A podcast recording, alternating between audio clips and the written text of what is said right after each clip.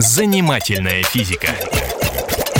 Здравствуйте, это Игорь Зырянов, программа о нас с вами и о том, что нас окружает.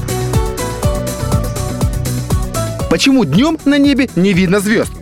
Любим мы понаблюдать за этими бесчисленными сверкающими точками, звездами. На первый взгляд их несколько тысяч, но в действительности миллиарды. Но вот вопрос, почему мы их не видим днем? Звезды — это огромные шары огня. Адская смесь из водорода и гелия горит очень сильно. Мы этот костер видим как серебристый блеск. У самых сияющих звезд яркость в миллионы раз больше, чем у Солнца. Хотя встречаются и звезды, чье свечение в миллион раз меньше. В нашем глазу есть колбочки, которые принимают свет.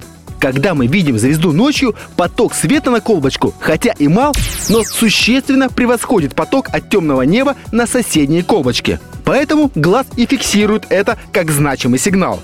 Днем же на все колбочки падает много света от неба, и небольшая добавка от звезды просто не ощущается. Так же и со звуком. В тишине мы слышим слова, сказанные шепотом, а в шумном месте нет точечный свет звезд теряется на фоне дневного света, который выполняет роль шума. Ночью этого шума нет, и мы видим, как звезды что-то нам шепчут.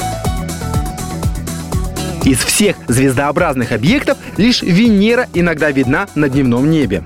Увидеть ее непросто. Небо должно быть идеально чистым, и нужно хотя бы приблизительно знать, в каком месте она находится. Все остальные планеты и звезды имеют блеск значительно слабее, поэтому увидеть их без телескопа днем невозможно. Занимательная физика.